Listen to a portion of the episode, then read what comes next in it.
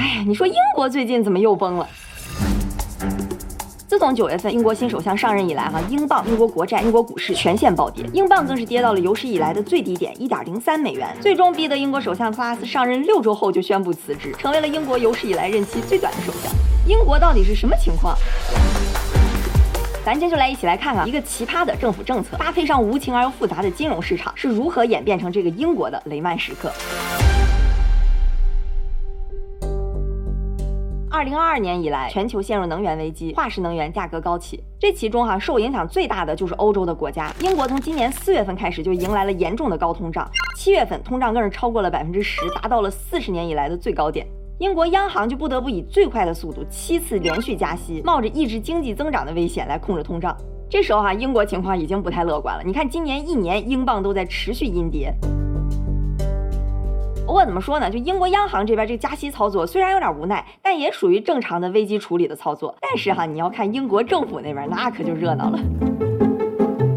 今年七月份，英国前首相 Boris Johnson 辞职，新首相 Liz Truss 在九月六号接任。哎，就是这位漂亮姐姐特拉斯，完美的给我们演绎了什么叫做新官上任三把火。人家早在选举的时候就说的可漂亮了，我们要让我们的财政计划真正的落地，叫 hit the ground running，然后为我们接下来的经济发展铺平道路，pave the way to economic growth。虽然你不知道他到底要干什么，但大家一听觉得哎太给力了，哎，英国新首相就这么诞生了。姐姐啊，有个非常激进的理念，她就一直觉得英国的经济太萎靡了，我们政府更应该刺激经济，应该减税，刺激民众消费，这样才能 pave the way to economic growth。其实一般情况下啊，如果一个国家经济萎缩，那政府刺激刺激需求，这很正常。但是你看英国现在是什么情况？那么高的通胀，这才是英国面临最主要的问题。更何况啊，英国失业率其实非常非常低，才百分之三点几，短期内再怎么刺激也刺激不出来什么产能、什么就业，只会引发更严重的通货膨胀。所以你在现在这个节骨眼上还要继续刺激经济，那不就等于给高通胀在添砖加瓦了吗？嗯，就刚刚我们说这个观点其实是主流市场的看法，但是人特拉斯可不这么认为，他就还有点讽刺这些主流观点，叫做传统财政观点，就说哎，你们这帮经济学家老古董老学究，你们懂什么呀？别整天跟我通胀通胀的，我们可是要 pave the 烦死了。总而言之吧，就是他这套理念哈是受到了很多主流学界的反对。就为此，他在新上任第一个星期就把一个非常资深的英国财政部秘书长给炒了鱿鱼，来杀鸡儆猴，全面贯彻他的思想。好，咱来看看特拉斯到底都提出来了哪些政策，被称作叫做迷你预算案 （mini budget），也是英国啊近五十年以来最激进的减税政策。最主要、影响力最大的有这么两点，首先是能源补贴。这个呢，就是说英国政府这边大概预估算要花掉一千亿英镑来补贴民众的能源开销。这条吧虽说有点贵，但至少听着是合理的。但是下一个政策就出问题了，就英国政府这边要给民众降低收入税，你听了是不是感觉很奇怪？减税大家应该高兴啊，那市场怎么还不乐意了呢？政府要是给你一个人减税，你肯定举双手赞成。但是呢，市场可不是这么看，市场主要看的是对宏观经济的影响。这条减税政策最奇葩的地方，就是它给最高收入的人群减了最多的税。就英国的个税跟大部分国家都是一样的，有个阶梯，你收入越高，交的税率就越高。你看这个表上就是英国征税的那个比例。特拉斯呢就把中间这一档从百分之二十降到百分之十九，就降了一点儿。但是啊，他调的最高档，年薪超过十五万英镑的部分，原来的税是百分之四十五，他把这个数字降到了百分之四十。这么一估算呢。就是英国最高收入那部分人群，平均大概一年能省掉一万英镑的税，所以你看这个力度哈还是相当可观的。总的来说，英国民众这边一年将会省掉四百五十亿英镑的税，那就是说英国政府的财政收入也会减少四百五十亿英镑。好，咱来说说这两条政策哈。首先，就像刚刚我们提到，这么大规模的财政刺激，能源这边要花掉一千亿英镑，税收这边要减少四百五十亿英镑。你想，英国整个经济的体量可不像美国、中国，一千多亿英镑下去，那可是一剂猛药，这肯定会带来更加严重的通胀，而且英国政府的债务也会急速扩张，这是问题一，就过度的财政刺激。那第二个问题哈，说不好听点，那就叫愚蠢了。你说你减税就减税呗，还偏偏给富人减税，这听着就有点没道理了。你看现在英国啊，能源价格飙升，那生活成本都快速上升，这里边受影响最大的本来是低收入人群。好家伙，你现在还哐哐哐给那些最高收入的人群减税，这就好像本来中低收入人都已经快揭不开锅了，然后特拉斯这边抱着四百五十英镑跑到隔壁富人区那边跟他们说，哎，朋友快来来随便花，嗯。刺激效果好不好，咱先放到一边不说，这肯定会加剧英国的贫富差距和社会矛盾。你说那民众能高兴吗？所以总结下来哈，这个迷你预算案的问题呢，就是本来你就不该刺激经济，那你刺激还刺激的不对地方。好，在咱们来看市场反应之前哈，你先沉住气，来听我小林来一波深度分析哈。我们来看，本来英国央行这边他好好在那加息，要抑制通胀呢，政府就突然出来跟他拧着干，出台了这么大力度的财政刺激政策，甚至变相印钱。你说为啥央行和政府这政策会打架呢？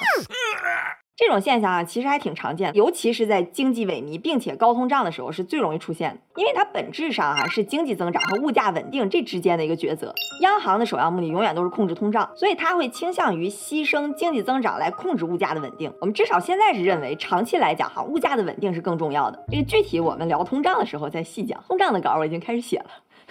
但政府他总是更希望刺激经济的，甚至他就算要冒着短期内高速通货膨胀的风险，也要继续刺激经济。你说这个激励看着好像是比较短视，但是因为大部分国家的政治体制，尤其是选举制度，这就让政府短期之内会选择刺激经济，因为这是大众在短期之内更希望看到的。其实不光是英国哈，欧元区就更是了。你看欧洲央行那边，他出台个什么政策，那政府根本就干涉不了，他只能看着央行这边的政策再来安排自己的财政政策。美国也有点那个意思，美联储这边使劲加息抑制通胀，但拜登政府这边呢就开始各种刺激。死活不愿意跟美联储一条心。不过啊，他至少没像英国那么傻去给富人减税。我们说回到英国哈，在推行了这一系列政策之后，不光是英国的民众，连 IMF 都站出来非常委婉的批判了英国这套奇葩的政策。要不你们再想想？美国前财政部长萨默斯也出来说，英国政府这是一套极其不负责任的财政政策。接下来咱来看看啊，市场对这个极其不负责任的政策有什么反应？首先是英国国债，这个本来是英国最安全的资产，遭到了恐慌式的甩卖。因为债券价格和利率是负相关的嘛，十年期国债收益率两天之内啊，从百分之三点四五飙升到百分之四点五。你想，英国那么大个国家，两天暴涨百分之一，那可是一百多个基点啊，百分之一就是一百个基点啊。大家可能对一百个基点这个没太有概念。你要看历史上啊，英国十年期国债收益率平均来讲，一天也就波动两三个基点，就是从百分之三点四五波到百分之三点四七这种。所以两天之内一百多个基点直接飙到百分之四点五，这就相当于给你拨出来了二十个标准差。咱假设金融市场是完全布朗运动符合正态分布，来懂统计的朋友告诉我哈，拨出二十个标准差的概率是多少？哼，我就粗略的估算了一下，就算我们从宇宙诞生那一天起，就一百四十多亿年前就有英国国债市场的话，这种事件发生至少一次的概率都小于百分之零点零零零零一呀。所以从理论模型上来讲哈，这个事件发生的概率就是零，它根本不可能发生。我扯的稍微有点远哈，但是我反正想说的是什么呢？第一，这市场波动它肯定不是正态分布的；第二啊，也是更重要的是，就这两天市场的波动它到底有多扯。咱们再看汇率哈，就英镑这边，特拉斯那个减税政策是在九月二十三号公布的。其实政策出台之前呢，就有一些小道消息，让英镑在九月份就一直阴跌，从一英镑是一点一八美元跌到一点零八美元。然后二十三号消息一公布，紧接着下一个周一，英镑从一点零八又跌到一点零三，跌了百分之五，这也是英镑有史以来的最低点。大家可能听惯了股市的血雨腥风，觉得百分之五可没什么的，但是在汇率市场，尤其是像英镑这么个大币，一天跌百分之五，那就是大崩。我相信你从这图里也能。看出来，而且还有一点，大家别忘了哈，就看过我上一期日本的小伙伴应该也知道，国债利率和汇率之间它是有很强的正相关的关系，所以理论上，如果国债利率上涨，那你汇率应该也涨，对吧？英镑对美元的曲线应该长这样才对，但实际上英镑对美元却是这样，你说为什么呢？市场对英国那是彻底失去信心了。就你国债利率再高，我都不愿意买，赶紧撤吧。什么国债、英镑、英国股市能卖的全都卖。其实我们看英镑和利率之间，它早些年还是正相关的，但从二零年开始，这种相关性就开始打破，最近甚至变成了负相关。这就说明啊，左右英镑的主要因素已经不再是英国国债的利率了，而是英国整体经济的风险溢价。哎，高深吧？所以你看啊，就是特拉斯的政策不合理，就导致投资者对英国整体失去信心，然后抛售英国资产。你看这个因果是不是听着行云流水啊，非常合理？但是啊，比较熟悉金融市场，尤其是熟悉国债的朋友们，肯定不买我这套逻辑的账。你说两天崩一百个基点，这事儿实在是太匪夷所思了。你就说英国这个政策吧，虽然有点蠢，但也不至于让大家恐慌到那个程度。那导致市场暴跌，可能另有原因。金融市场里有很多手里拿着钱的玩家，散户、对冲基金、共同基金、央行、保险公司、企业等等。而在英国，举足轻重的一个玩家就是养老金 （pension funds）。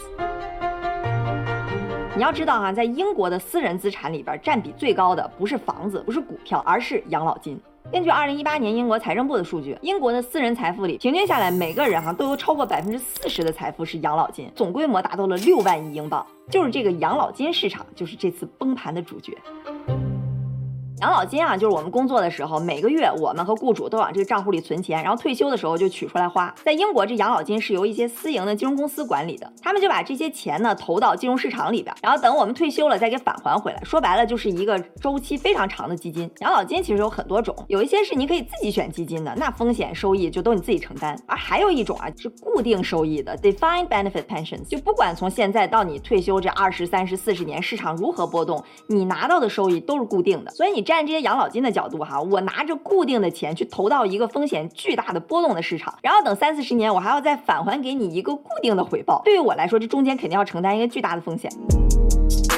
这里边几乎没有办法避免的就是利率的风险，长期利率越高，折现率就越高，长期负债就越低，反过来也一样。那这句话你没听懂也没关系啊，反正说白了呢，就是利率越低，养老金亏的就越惨；越高呢，他们就越赚。你看一个这么庞大的市场里边，每一家公司都得承受这个利率的波动，而利率呢又是十几年甚至几十年的一个大周期，所以没有一家公司能扛下来这么大的波动。这个风险是无论如何一定要对冲掉的。所以呢，这些养老金就会去找投行做一个衍生品的交易来对冲。这个衍生品呢，就叫 liability driven investment，简称叫 LDI。我没查到什么特别好的翻译哈，直译过来呢就是负债推动型投资。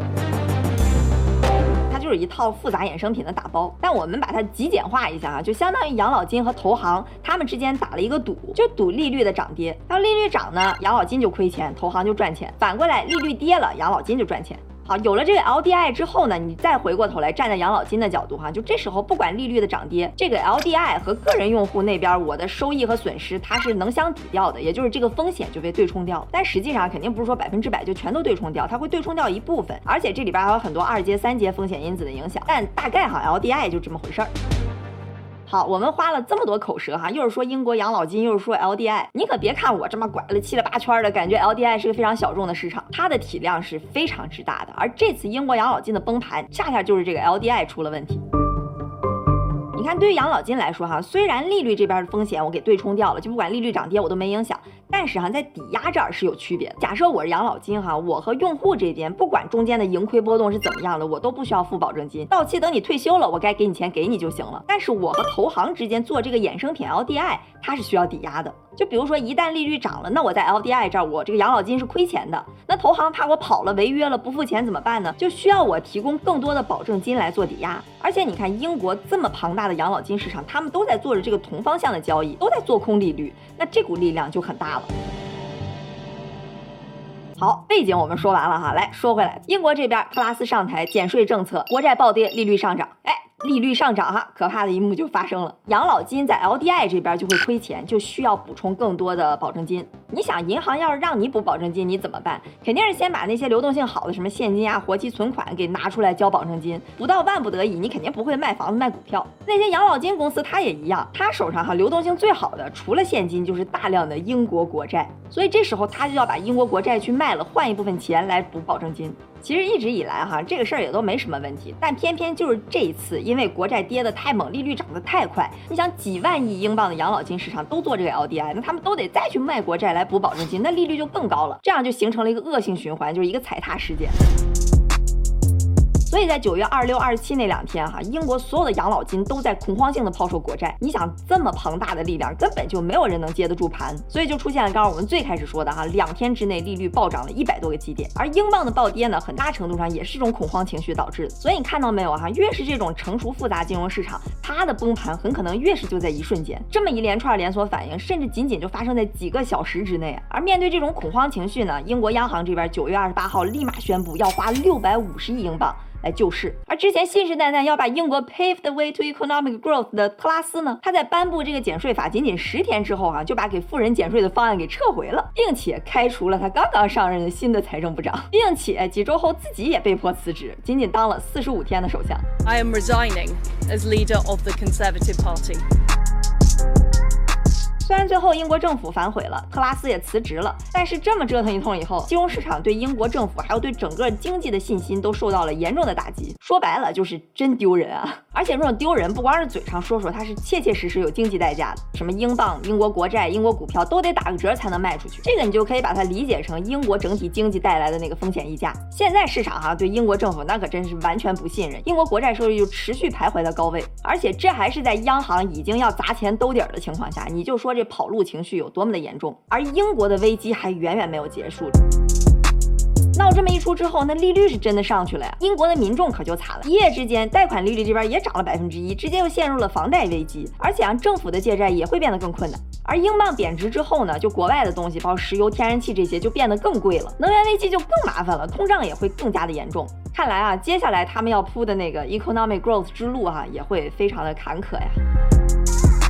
Hit the ground running, pave the way to economic growth. Hit the ground running，大 B 大崩，pave the way to economic growth。每一家公司大 B，pave the way to economic growth 出来了，来，高深吧。